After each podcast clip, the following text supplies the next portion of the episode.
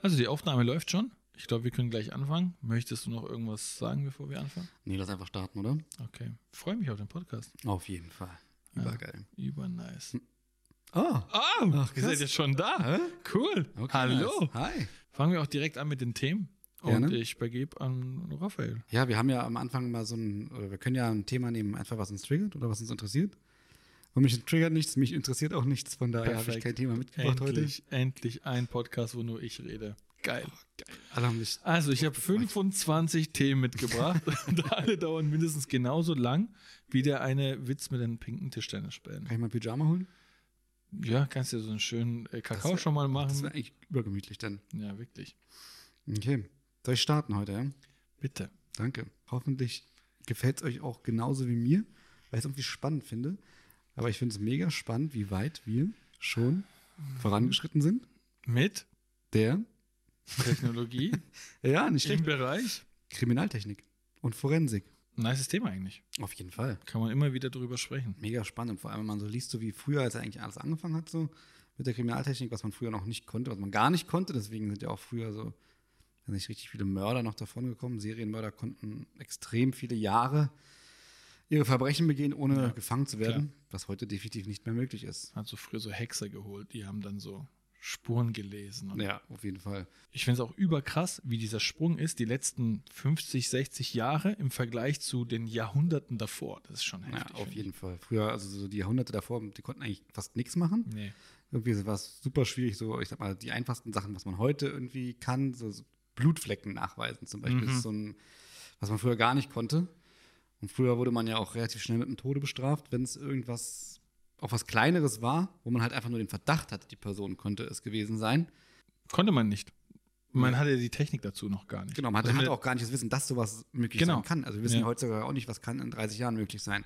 Richtig. Dass man heutzutage zum Beispiel Dokumente, die man irgendwie ähm, verbrannt hat, wieder zum Beispiel ähm, wiederherstellen kann. Das, ich finde sowas schon krass. Auf jeden Fall. Das ist wirklich, also es gibt so krasse Sachen irgendwie in der Forensik und der Kriminaltechnik, die du, ich finde auch so, so äh, Pathologen, wie viel sie rausfinden nur Naja. beim Sezieren der Leiche. So. Ja. Also die Obduktion ist so, okay, er ist um, wahrscheinlich zwischen 10 und 11 gestorben und äh, hier und da und das ist passiert und das ist schon krass, ey. Das ist wirklich, muss ich schon sagen, ist natürlich auch so ein bisschen, das geht dann wieder in die Medizinrichtung, und wie weit wir da ja. sind. Richtig, richtig. Auch schon mega krass, wie, wie krass der Fortschritt da ist. Ja.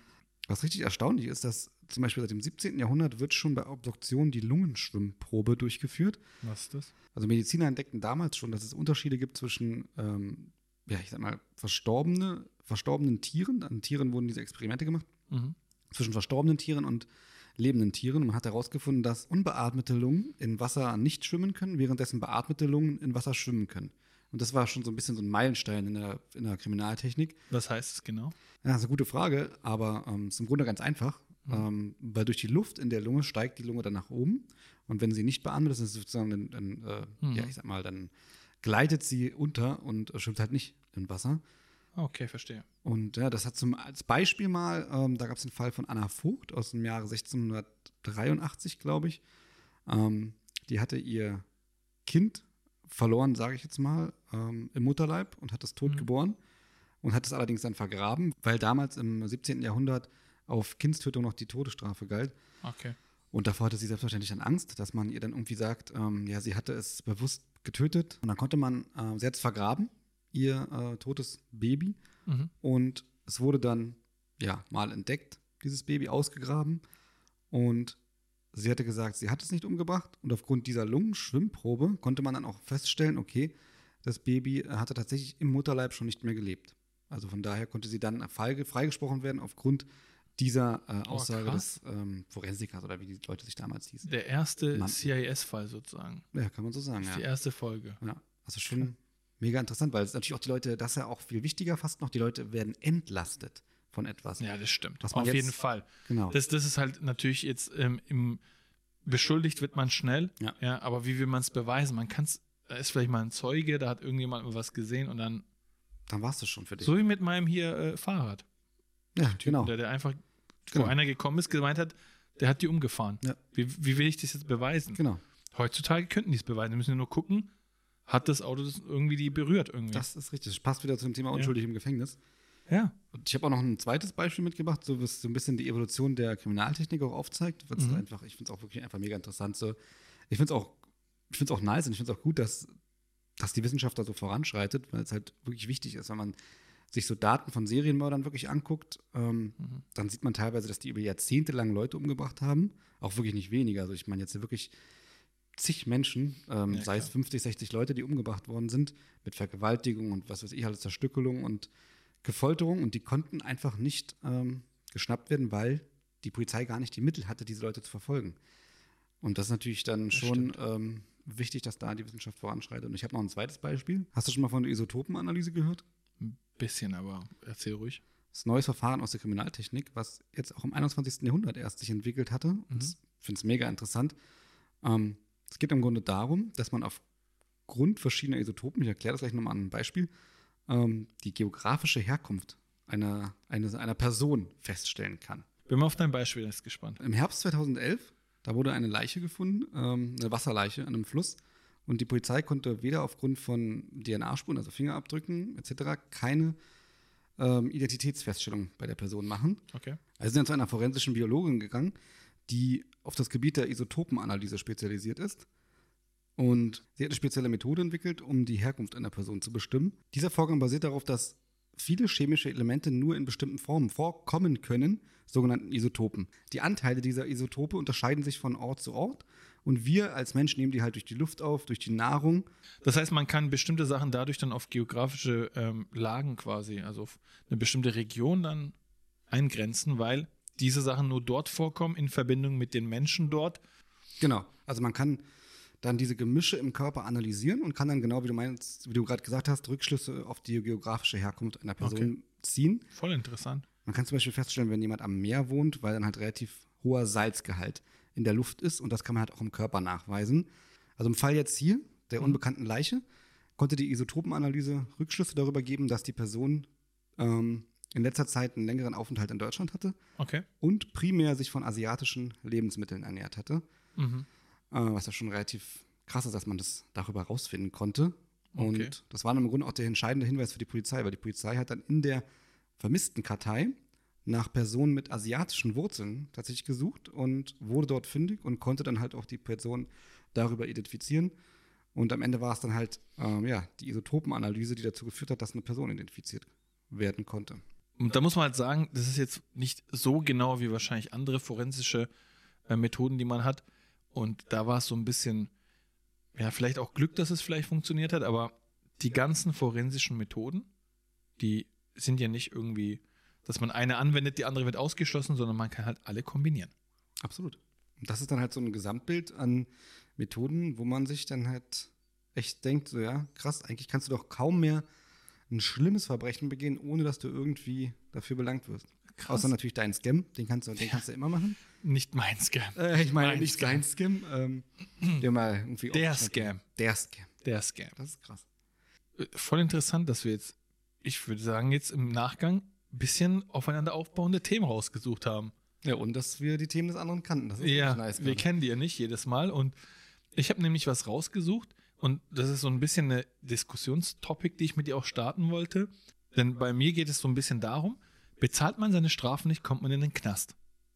Und Deutschland ist so ein bisschen einzigartig. Es gibt, glaube ich, nicht viele Länder, die das durchziehen, dass wenn du deine Strafen nicht bezahlst, dass du dann in, in, ins Gefängnis kommst. Da habe ich ein Beispiel. Eine alleinerziehende Mutter, die ihre Strafe nicht bezahlt hat, weil sie schwarz gefahren ist. Wie hoch ist das? 60 Euro? Ich glaube in Berlin schon, ja. Ja. Der wurde angeordnet, dass sie zwei Monate ins Gefängnis soll.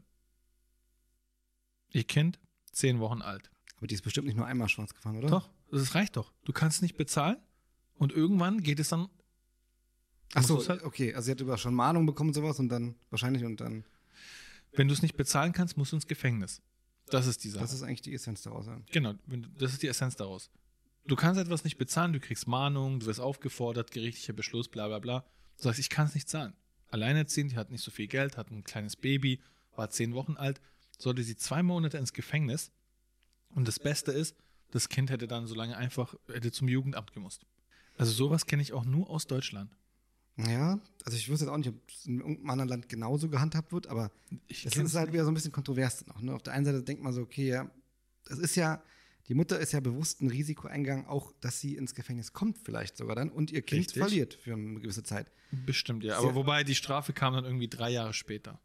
Okay, Weil es dauert ja ein bisschen dann, Ja. bis die Strafe kommt und also bis dann endgültig wird. klar, aber es ist natürlich auch mega schlimm, gar keine Frage, aber es ist halt auch ja, so ein bisschen eigene Schuld, oder? Das muss man echt schon sagen. Sie hat es in Kauf genommen, definitiv.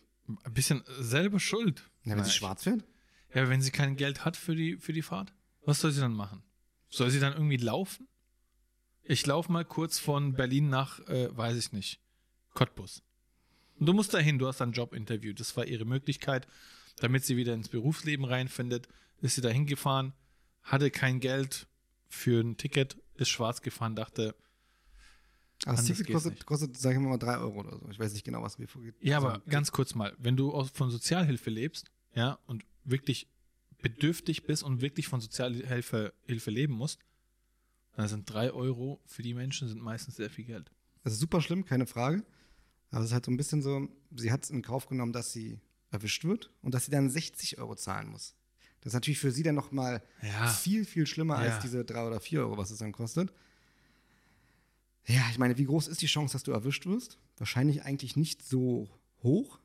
Es sei denn, du fährst jetzt irgendwie, weiß ich, vielleicht morgens oder zu Be- Berufsverkehr, die, die meist frequentiert. Kommt drauf an, was du Strecken. fährst. Also wenn du ICE fährst, dann wirst du immer Ach so, ich, da- ach so, ich das war äh, öffentlicher Nahverkehr. Der war öffentlicher Nahverkehr. Okay, du nicht ich meinte ja fahren. nur als Beispiel jetzt, wenn du ICE fährst, dann wirst du ja immer kontrolliert, das weiß man. ja. Okay, genau. Also wenn ihr so, ja, oder auch Regio oder so, da ist natürlich immer die Chance höher, dass du Ja, kon- richtig. kontrolliert wirst. Aber öffentlicher Nahverkehr, ja, kann ich verstehen, dass man dann da so ein bisschen vielleicht auch das Risiko eingeht, aber sie ist es halt bewusst eingegangen. Klar kann man jetzt im Grunde sagen, die Leute, die schwarz fahren, die richten den Schaden so an, dass man, dass andere dafür mehr bezahlen müssen. Ja, sagen wir mal, so ein Ticket würde kosten 50 Euro, dadurch, dass man noch die, den Verlust ähm, kalkulieren muss durch die Schwarzfahrer, muss man dann statt 50 Euro 60 Euro machen. Auf der anderen Seite fahren ja die gleichen, also ein Bus fährt alle 10 Minuten, ob da jetzt Schwarzfahrer mit einsteigt oder nicht. Also von daher, ja, ist vielleicht so ein komisches Thema. Also ich finde, es ist nicht in Ordnung, wenn man für so etwas ins Gefängnis muss. Aber ähm, Aber was wäre dann deiner Meinung nach die gerechte Bestrafung, wenn sie drei Jahre oder sagen wir mal ein Jahr lang nicht zahlen kann? Jetzt könnte man natürlich hingehen und sagen, ja, man muss mit irgendwie einen Plan entwickeln, wie die Frau dann zahlen kann oder man Genau. sogar, ja, okay, aber dann müsste man das ja für jeden machen. Das heißt, es ist ein riesen Verwaltungsaufwand, den du eigentlich hast. du könntest es doch besser machen. Du könntest auch sagen, Menschen, die nicht bezahlen können, können vielleicht an sozialen Projekten teilnehmen und ähm, quasi, wie als würde ich ehrenamtlich irgendwo arbeiten, könnte sie dort unterstützen. Aber ich sag mal so. hat die alleinerziehende Mutter Zeit? Naja, das wird sie vielleicht eher hinkriegen, als zwei Monate im Gefängnis zu sein, würde ich sagen, dass sie, wenn sie zum Beispiel einmal die Woche geht, sie in der Suppenküche für zwei Stunden. Das kann natürlich sein, aber dann brauchst du auch wieder jemand, der aufs Kind aufpasst. Also bei beiden Klar, Sachen aber vielleicht gibt es irgendwie eine Möglichkeit, Aber dass klar, man besser das als Knast. ein bisschen, genau, also besser als zwei Monate. Und ich muss eine Sache sagen, es wurde letztens ähm, reformiert, dieses Gesetz. Und es sind nicht mehr, also es werden jetzt nicht mehr zwei Monate für die Frau, die Strafen wurden halbiert. Also es ist nur noch ein Monat. Na, immerhin. Ja, äh, äh, Die Frage ist, warum hat man nicht zum Beispiel, ich sag mal, Ratenzahlung wurde ja wahrscheinlich dann angeboten, nehme ich mal an. Aber da, muss, da müsste sie ja eigentlich sich auf irgendwas dann mal einlassen, um Also auch die klar- Gefängnisstrafe zu entgehen. irgendwie muss man es schon hinkriegen Auf können, denke Fall. ich. Wie gesagt, wenn's, wenn man es nicht irgendwie materiell zurückgeben kann, dann vielleicht anders. Ja, Weißt du, wie es in der Türkei ist, wenn du deine Strafen nicht zahlen kannst? auch nicht. Pass auf. Du kriegst eine Rechnung, ich mache jetzt einfach in Euro, äh, musst irgendwie so 100 Euro bezahlen, weil du geblitzt wurdest. Dann kriegst du gleich in dieser ja, Mitteilung so eine Art, zahlen Sie innerhalb der nächsten 14 Tage und Sie kriegen 30% Skonto. Also quasi ein Erlass von 30%, da musst du nicht mal 100, sondern nur noch 70 bezahlen. Mhm. Dann zahlst du nicht. Dann kommt nach, weiß nicht, drei, vier Monaten kommt dann, ja, statt 100 Euro, wir haben äh, das für Sie halbiert, Sie müssen noch 50 Euro bezahlen. Das heißt wieder nicht. Und nach einiger Zeit kommt dann wieder, ja, Sie müssen jetzt nur noch 25 zahlen. Dann zahlen dann die meisten, damit halt der Stress aufhört. Dann hat man einfach ein bisschen gewartet. Manchmal wird es dann auch komplett erlassen oder so. Das klingt mir nach keinem sinnvollen System. hab ich weiß nicht. Also besser als zwei Monate Knast für eine alleinerziehende Tochter, äh, ja, aber was ist für das? eine alleinerziehende Frau. Wozu gibt es überhaupt Strafen dann? Wozu setzen die überhaupt 100 Euro an? ja, klar, natürlich. Das auch natürlich, äh, muss Hm. man auch hinterfragen. Aber Clever. interessant zu wissen, denke ich. Auf jeden Fall. Auch wenn es vielleicht nicht die cleverste Art und Weise ist, jemanden zu bestrafen. Er erwartet einfach, muss er weniger zeigen. Ganz nice. Ich finde es auch gut. Da denkt man sich halt, Hauptsache, wir kriegen ein bisschen was. Auf jeden Fall. Also besser als gar nichts. Naja. Und was ist, wenn du dann gar nicht zahlst, wenn du noch weiter wartest? Du kriegst noch Geld, so geschenkt. genau, Sie haben 100 Euro gewonnen. genau. Der Und dann wartet man so lange, bis man dann irgendwie eine große Summe geknackt hat. Ja. Dann kriegst du noch ein Haus, ein Stück Land und das war's. Genau, ja, dann kannst du in, in Ruhe leben. Vielleicht sollten wir in die Türkei ziehen. Richtig. Und sich 50 Mal blitzen lassen am Tag. Sehr lehrreich mal wieder. Wir sind echt wirklich, wieso, wir sollten eigentlich so einen Bildungskanal hier aufmachen. Bei uns lernt man richtig viel. Bei uns lernt man nochmal die wichtigen Themen Ja, wirklich. Und Wir machen mal bald sowas wie eine Steuererklärung oder sowas. Übergeil. Das wäre richtig geil. Auf jeden Fall. So live, Hast- live Steuererklärung. Ja, richtig. Hast du das dabei zufällig heute oder um was geht's bei Leider dir? nicht, aber ich habe ein mindestens genauso spannendes Thema mitgebracht. Mindestens genauso Genauso spannend wie spannend Steuererklärung. wie Steuererklärung. Was kann das denn sein? Lass mich raten. Doppelte Buchführung. Oh. Da muss ich leider alle enttäuschen. So spannend wird es dann doch nicht. Aber fast genauso spannend. Okay. Dann schieß mal los. Hast du schon mal von Parawissenschaften gehört? Okay. In welches Gefilde führst du uns jetzt? Also ganz genau führe ich uns heute in die Gefilde der Präastronautik, welche sich im Grunde mit der Wissenschaft außerirdischer Intelligenzen auf der Erde ähm, im Altertum beschäftigt. Oh, krass, okay. Also ganz genau geht es heute um Erich von Däniken. Hast du den Namen schon mal gehört? Boah, der kommt mir richtig bekannt vor. Der ist auch tatsächlich relativ bekannt. Vielleicht wird es auch dem einen oder anderen bekannt sein.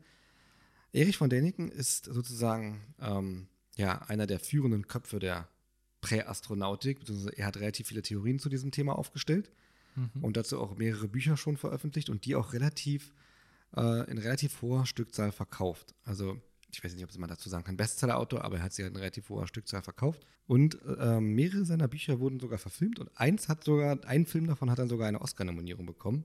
Also die Bücher handeln halt hauptsächlich von Parawissenschaften, also der Präastronautik. Erich von Däniken behauptet, dass Außerirdische schon vor sehr langer Zeit die Erde besucht haben und dabei die Menschenaffen sozusagen veredelt haben. Er ist der Meinung, dass sich die menschliche Intelligenz nicht durch Evolution gebildet hat, sondern dass fremde Wesen mit weiblichen Menschenaffen Geschlechtsverkehr hatten und sich daraus dann menschliche Geflogenheiten gebildet haben. Also das, was wir heute sozusagen sind. Also du meinst quasi, dass Außerirdische Geschlechtsverkehr hatten mit Affen. So kann man es im Grunde sagen. Dann führt er in seinen Büchern weiter aus, dass mit der Rassenzucht der in den Höhlen lebenden Menschen ähm, ja auch die Evolution des Menschen begonnen hatte, weil die Raumfahrer damals alle Missgeburten umgebracht haben. Das unterscheidet sich aber schon ein bisschen mit der Evolutionstheorie, wie wir sie eigentlich im Allgemeinen kennen, dass der Mensch durch natürliche Selektion und Mutation irgendwie sich entwickelt hat. Genau, also er geht ja davon aus, dass im Grunde die Missgeburten, wie er es halt nennt, damals schon umgebracht worden sind und dann der Mensch sich halt dadurch weiterentwickelt hat Hm, und nicht okay. durch, wie du es jetzt gerade meintest, schon Mutation und Selektion, genau. An die Stelle von Gott, ähm, ist jetzt auch ein bisschen sehr abstrakt vielleicht, aber kann sich auch jeder sein eigenes Urteil dazu bilden, setzt von Däniken außerirdische Gentechniker, die dann im Grunde, ähm, ja, ich sag mal, mit der Genschere, und zwar nicht mit CRISPR, sondern mit einer, ich sag jetzt mal, mit einer Genschere die Menschen so verändern, wie sie es halt wollen. Es ist interessant, aber warum sollte das passieren? Das ist die Frage. Ja, das ist So, was ist der Nutzen sozusagen? Sind wir so ein Pilotprojekt oder weißt du, ich meine? War Ja, vielleicht- Spaß oder? Vielleicht wollte man einfach eine. Vielleicht wollte man einfach eine hochentwickelte, intelligente Rasse erschaffen, die ja vielleicht ebenbürtig ist mit dem, was man auf anderen Planeten schon gesehen hat. Oder aber man wollte gucken, wenn man gewisse Spezien bis zu einem gewissen Intelligenzlevel ähm, kreiert, wie weit kann diese Spezies sich selbst weiterentwickeln, ohne vielleicht auch zu schaden. Und vielleicht sind wir echt wie so eine Art Genexperiment, was du gerade meintest. Ähm, Ja, aber das heißt ja, dass wir weiterhin unter Beobachtung stehen müssten und dass die fast schon uns immer auswerten und gucken, wie weit wir sind und so weiter. Weißt du, ich meine? Da hast du natürlich recht, ja. Interessante Theorie, aber ich nehme an, der hat nicht nur dieses Thema, sondern, also wenn er weltberühmt ist, wie du schon gesagt hast, weiß ich, dann hat er bestimmt da aufeinander aufbauende Theorien darüber geschrieben, aber ja, das ist halt die Frage, warum sollte das der Fall sein? So, was ist der Nutzen? Also es ist, äh, er hat wirklich, wie gesagt, mehrere Bücher geschrieben, er hat, ähm, Er ist ein Verfechter von dieser Parawissenschaft, ähm, von seinen Thesen natürlich auch. Auf seinen Themen, muss man aber auch sagen, bauen halt verschiedene wissenschaftliche Erkenntnisse darauf aus, weil man dann halt versucht hat, seine Theorien zu widerlegen. So, also die Wissenschaft hat versucht, okay, wie können wir seine Theorie widerlegen und hat auch äh, dann Erkenntnisse gewonnen und gesagt, okay, das kann so nicht passiert sein. Du meinst also, dass quasi durch die Thesen, die er aufgestellt hat, andere Menschen sich darum bemüht haben, diese Thesen zu widerlegen oder zu belegen. Und dadurch sind teilweise dann widersprüchliche Erkenntnisse rausgekommen, wo dann seine Thesen teilweise dann widerlegt worden sind. Genau. Und das ist dann halt auch die Basis für viele, viele weitere wissenschaftliche Erkenntnisse gewesen. Ah, okay. Also schon eigentlich mega interessant. Und wie gesagt, ich habe letztens von ihm gelesen, habe mir so ein bisschen was durchgelesen und ich fand, ich finde solche Theorien immer interessant, auch wenn man jetzt, der eine sagt, das ist Humbug, der andere sagt, okay, ja, ist vielleicht was dran. Hm. Ja, kann sich jeder seine eigene Meinung bilden. Ähm, ich habe richtig Bock auf eine Banane gerade auf jeden Fall. Übernice. Und wieder haben wir ähnliche Themen rausgesucht. Du oh hast oh nein. Äh, ja halt wissenschaftliche Themen. Ja. Ich habe nämlich ein Gedankenexperiment mitgebracht. Also ich, ich hatte ja gerade schon eine sehr wissenschaftlich fundierte Theorie. Und äh, jetzt, ähm, na gut. Nee, es geht ja darum, trotzdem, also je nachdem, wie, wie stark das nachgewiesen werden kann, ob es so ist oder nicht, ist es ja trotzdem eine Wissenschaft oder, oder wie würde man das Auf jeden sagen? Fall. In dem Fall ist es eine Parawissenschaft, so wird es genau ja, genannt, also. aber. Ja, na, dann äh, hau mal raus, was du heute mit hast für uns. Mhm. Kennst du die Trolley-Theorie in Verbindung mit KI? Also Trolley-Theorie habe ich vielleicht schon mal gehört, aber mit KI tatsächlich noch nicht. Die Trolley-Theorie ist ein moralisches Gedankenexperiment. Es geht nämlich darum, vielleicht kennt jeder das Beispiel schon, wir haben einen Zug das außer Kontrolle geraten ist und es fährt auf fünf Arbeiter zu. Und wir haben auf der anderen Seite einen Arbeiter auf einem anderen Gleis und wir haben eine Person, der mit dem Hebel die Weichen umstellen könnte und den Zug umlenken könnte von den fünf Personen auf die eine Person. Das heißt, fünf Leute würden überleben, eine Person würde sterben. Und das ist ja so ein moralisches Gedankenexperiment, wo man dann sagt, okay, ist es moralisch vertretbar, dass man eine Person opfert, damit fünf nicht sterben? Und in Deutschland ja auch ein bisschen ja, kontrovers diskutiert.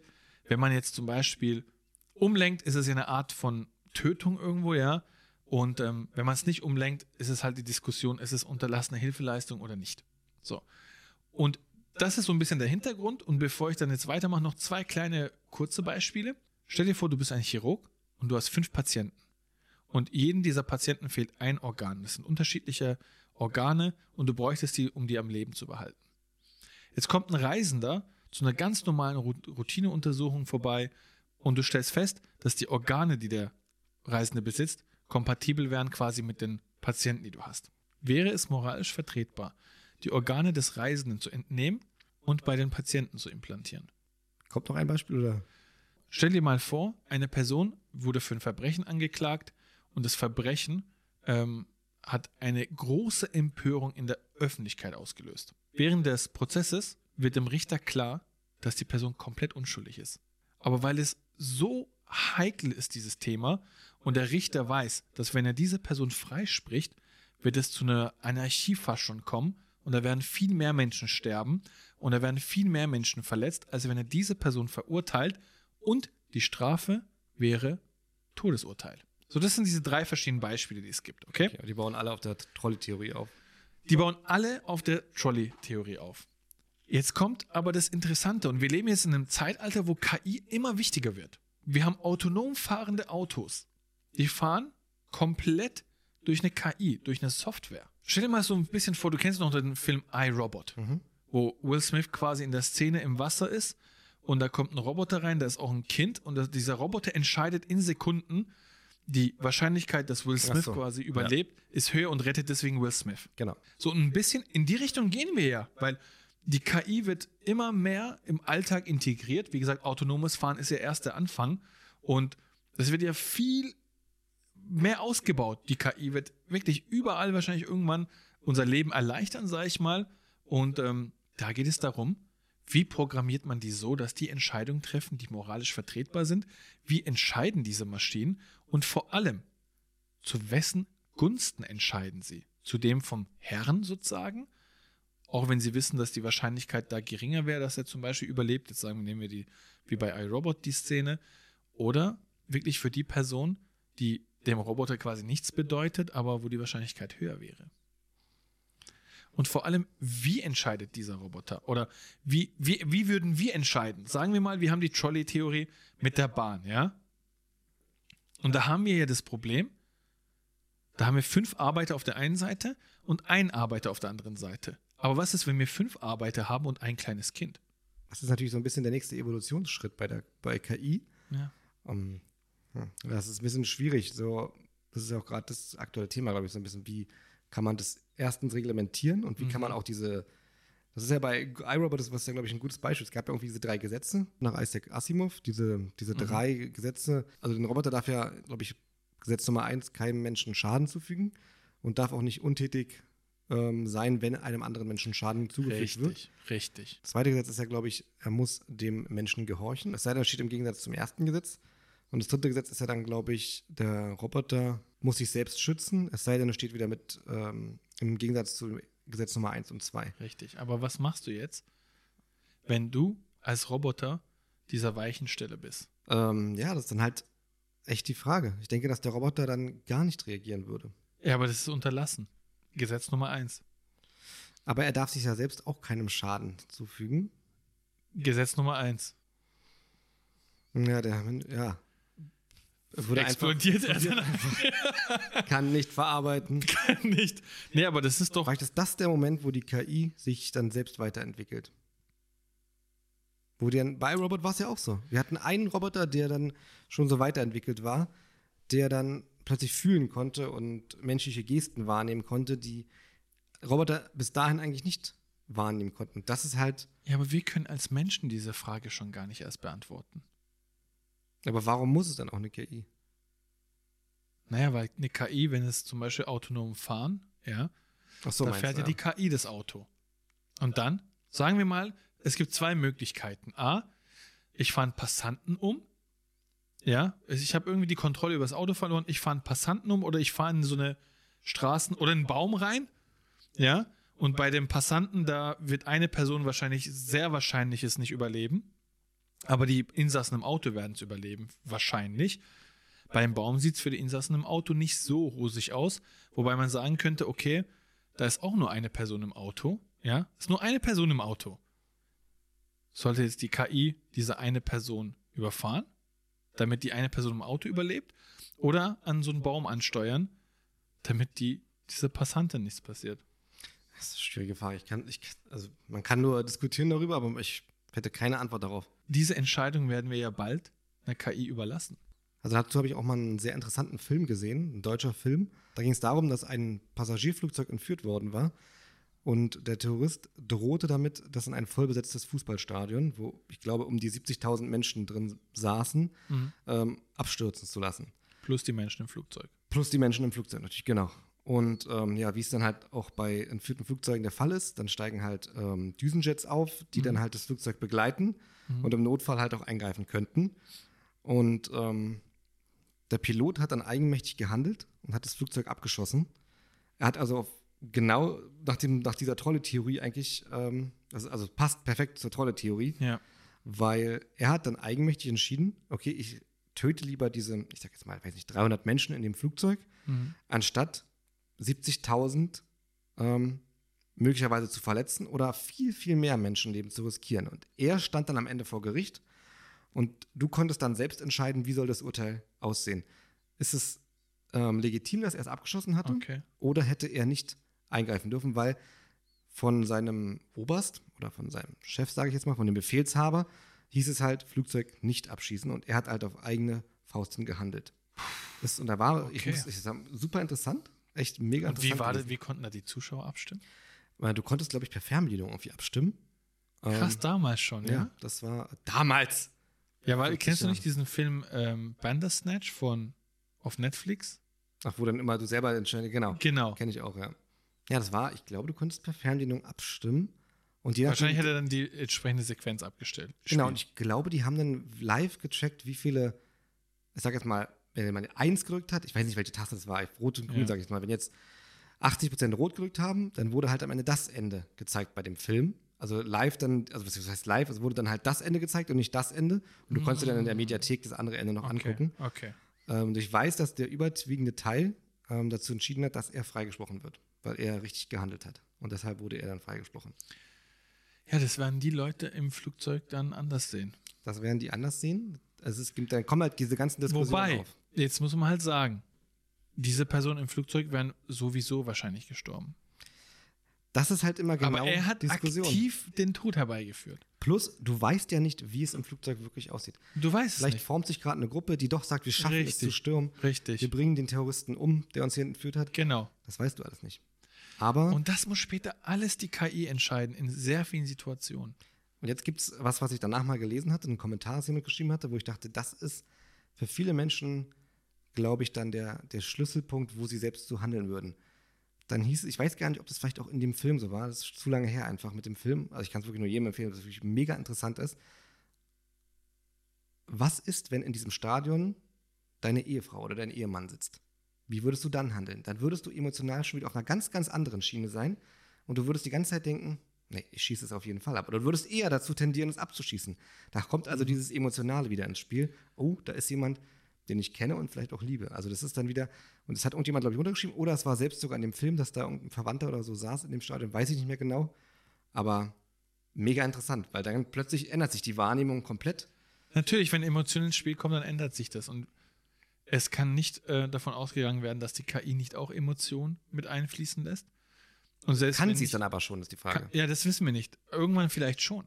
genau, irgendwann vielleicht schon. Und wie reagiert man, wenn man zum Beispiel auf der einen Seite hat man ein Kind und fünf Arbeiter? Oder man hat auf der einen Seite hat man ein Kind und auf der anderen Seite hat man fünf Menschen, die vielleicht nur noch eine Woche zum Leben haben. Was, was macht jetzt die KI? Also ich weiß ja noch nicht mal, wie ich mich da entscheiden würde. Ich glaube, also bei iRobot war es ja ganz gut dargestellt mit dieser Szene, wo dann halt dieses, das ist sein, eine Tochter war das ja, glaube ich, gerettet wurde. Äh, nee, er wurde ja gerettet und die Tochter Er wurde gerettet. Genau, und er wurde, äh, genau, er wurde gerettet und die Tochter ist ja dann verstorben im Wasser. Genau, ertrunken. weil die Wahrscheinlichkeit geringer war, dass die Tochter. Genau, es ist, ich glaube, es ist alles eine Sache der Wahrscheinlichkeiten dann bei der KI. Wenn sie jetzt irgendwie berechnen kann, dass der Passant in einem Auto bei einem Autounfall zu 70 Prozent überlebt und der Insasse zu 90 Prozent, wird Was ist bei wahrscheinlich 50-50, Digga? Jetzt haben wir ja hier diese Konstellation, okay, 70% wahrscheinlicher, dass das ist. Okay, aber was ist 50-50? ich sag dir ganz Oder wo er es nicht weiß, also das Ja. KI nicht weiß. Ich sage dir ganz ehrlich meine Meinung dazu mit 50, also 50-50. Ich glaube, es wird niemals bei einer KI 50-50 dann geben in solchen Situationen. Es wird immer 50, unendlich und eine 1 hinten dran und bei dem anderen ist es 49,99. Okay, ganz ich verstehe. Also, um sich richtig abzusichern. Aber Genau, also ich glaube, Jetzt gehen wir kann mal ich mir nicht davon aus- vorstellen. Gehen wir mal davon aus, dass es nicht der Fa- Fall sein wird. Dass diese rechtliche Absicht, sondern die KI berechnet wirklich 50-50. Wenn du auf die Gegenfahrbahn fährst, ist die Wahrscheinlichkeit höher, dass du ne, ein vorbeifahrendes Auto, ein entgegenkommendes Auto, die KI kann auch nicht abschätzen, wie viele Leute sitzen in diesem Auto. Bei einem Aufprall kann es zu ne- viel mehr Toten oder Verletzten kommen.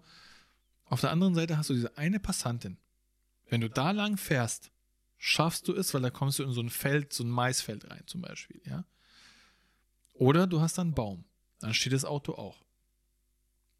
Du hast die Passantin, 50% oder Baum, 50%. Beide können 50% überleben. Was macht jetzt die KI? Man weiß es nicht. Man weiß es nicht, man kann Aber guck mal, diese Entscheidung, wenn ich sie treffe, bin ich ja verantwortlich dafür. Was würdest du denn machen in der Situation?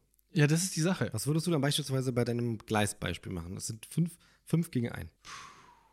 Sehr schwere Frage. Was würdest du aber machen, wenn dein, die eine Person, die auf der anderen Seite steht, deine Frau wäre? Dann ist die Entscheidung klar. Man muss das alles abstrakter betrachten. Du könntest auf der einen Seite, wie du schon sagst, eine verwandte oder bekannte Person haben. Du könntest ein kleines Kind haben, das noch sein ganzes Leben oder ihr ganzes Leben noch vor sich hat. Auf der anderen Seite könntest du fünf Leute haben, die nur noch eine Woche zum Leben haben, wie gesagt. Oder noch ihr ganzes Wie, wie Leben. entscheidet man sich da? Ja. Oder ihr ganz, man weiß, also es ist ja jedes Mal eine sehr schwere ähm, Entscheidung, die man treffen muss. Was hättest du, wie hättest du entschieden bei, als Richter bei dem, bei dem Urteil? Bei dem, mit dem Jetpiloten? Ganz schwer. Hättest Deswegen du bin ich kein Richter. Freispruch oder lebenslang wegen ja, Das erstmal weiß man nicht. Wie entscheidet man da? dann äh, Ja, was macht man da? mehrfachen Totschlags? Weiß nicht. Ja. Was macht man da? Genau. Was macht man da? Wie handelt auch ein Richter? Also kann, kann eine KI auch besser entscheiden als der Mensch vielleicht? Das wissen wir ja auch nicht. Vielleicht kann die KI wirklich viel besser entscheiden als der Mensch. Später, weil die Rechenprozesse jetzt schon übersteigen den Menschen. krass, wenn dann nur noch auf dem Richterstuhl so ein Computer sitzt, einfach so. Schuldig. Aber ich habe doch noch gar nicht. Schuldig. bei Little Britain. Computer sagt nein. ja, was würdest du machen? Du hast auf der einen Seite eine Person, auf der anderen Seite fünf. Dann ist es für viele vielleicht einfacher. Fünf zu eins, man sagt, okay, ich stelle es um. Die eine Person, fünf überleben. Im Grunde genommen habe ich vier mehr Leute, also vier Leute mehr, die. Ähm, Aber dann bist du Richter, Henker und spielst im Grunde, Gott will ich jetzt nicht sagen, aber du entscheidest halt, mit deiner Entscheidung sterben entweder fünf oder ein, eine Person. Ich glaube, ich würde dann gar nicht entscheiden, weil am Ende ist es dann halt Schicksal, so wie es kommen sollte. dann hast du so aber passiv diese fünf Leute. Ja, aber du hast, Gewissen. an andernfalls hast du aktiv eine Person und du Aber weißt ja noch nicht. Fünf passiv ist auch nicht wenig. Also eine passiv ist schon schlimm. Aber fünf? Aber meinst du, du kannst mit fünf weniger schlimm leben als mit einer? Meinst du, du kannst. Also überleg mal, du hast jetzt die Familien, die dir in die Augen schauen, von diesen fünf Leuten. Und du hast die Familie dieser einen Person. Alles tut weh. Auf jeden Fall. Deswegen würde ich sagen, trifft denn diese Entscheidung halt nicht. Aber du wirst trotzdem diese Familien der fünf Personen haben, die dich ihr Leben lang hassen wird. Und das trotzdem dich beschuldigen wird und sagen wird, du hast aktiv nicht eingegriffen. Du machst dir wieder aktiv was. Du handelst akt bewusst nicht. Das eine ist bewusst handeln, das andere ist auch bewusst handeln. Handeln in der Hinsicht ist einfach eine Untätigkeit, wenn du nichts machst. Ja, das stimmt, aber damit kannst du dich zumindest. Was, wenn da ein Kind ist? Was, wenn da ein Kind ist? Kann ich nicht sagen. Man weiß es nicht. Man hofft, dass man, diese, dass man nie in die solche Situation kommt. Und später soll es halt, wie gesagt, die KI. Also die Trolley-Theorie ist ja schon ganz interessant, aber wenn man das mal echt mit der KI auch noch betrachtet, diesen Faktor mit reinnehmen, wie das später sein wird für uns. Vor allem, wir müssen die ja programmieren. Es, man kann nur abwarten, wie sich das entwickelt. Wie gesagt, es muss irgendwie reglementiert werden, ob es nur mit die solchen drei Gesetzen funktioniert. Das ist halt auch die Frage, wie entwickelt sich die KI selbst weiter dann. Also ja, ich kann es nicht sagen, Willst du zu einem Super Saiyajin dann? aber wir werden, glaube ich, mal jemanden einladen, der uns dazu Antworten geben kann. Und zwar eine KI. Wir haben nächste Woche nämlich einen Cyborg. Wir haben hier dann Siri sitzen. Also, das sind echt Themen, die mich äh, nachts nicht schlafen lassen manchmal. Was ist richtig und was ist falsch in der Hinsicht? Und wie können wir richtig und falsch überhaupt ja, implementieren, sag ich mal später. Ja. In jedem Ergebnis bist du irgendwo schuldig, ja. Irgendwie schon, ja. Aber dann noch zu sagen, die KI entscheidet darüber. Ja, also ihr seht oder ihr hört, ist ein Thema, wo man viel darüber diskutieren kann, Mhm. wo vielleicht auch jeder eine unterschiedliche Meinung hat, was ja auch ganz schön ist. Unterschiedliche Sichtweisen zu einem Thema, was irgendwie sehr wichtig eigentlich ist. Weil wir alle können mal in so eine Situation geraten, wo man über Leben und Tod entscheiden muss. Wir hoffen es nie, dass wir in so einer Situation sind. Ähm, und vor allem, dass man nicht zwischen Menschenleben entscheiden muss. Aber Das ist ganz schlimm. ja, definitiv. Ja, wir werden auf jeden Fall uns aber dafür entscheiden, wohl nochmal weitere Podcasts zu drehen. Die Entscheidung, die ist auf jeden Fall fest. Ja, die wird äh, auf jeden Fall. Die Frage ist natürlich mit wem, ja, ob ich mit dir weitermache, das müssen wir noch gucken. Vielleicht ja. werde ich auch durch eine KI ersetzt. Du wirst durch den hinten hinter dir ersetzt. da rechts. Das ist Ja, ja, auch krass. schon KI. Man weiß es nicht, aber es ist wirklich eine KI. Ja. Vielen Dank, dass ihr auch mal wieder zugeschaut habt oder zugehört habt, je nachdem, ähm, wo ihr eingeschaltet habt. Und vergesst nicht zu liken. Bitte. Wenn es euch gefallen hat, lasst ein Like da. Abonniert unseren Kanal, verpasst unsere Podcasts nicht. Und wenn ihr denkt, es gibt äh, Leute, die auch ähm, über unseren Podcast informiert werden sollten, weil es denen gefallen könnte, teilt doch das Video einfach mal. Krasse Idee. Ich denke, so würde auch eine KI entscheiden. Die KI hätte zu 100% gesagt, nachdem es unseren Podcast angeschaut hat, egal welches, liken, abonnieren, teilen kommt nicht in Frage, es wird direkt gemeldet. Oh Oh nein! Schnell raus. Oh, die Also- KI muss dann direkt YouTube hacken und unser Video offline nehmen. Oh Gott. Einzig. Bis nächste Woche. Bis nächste Woche. Macht's gut. Adios.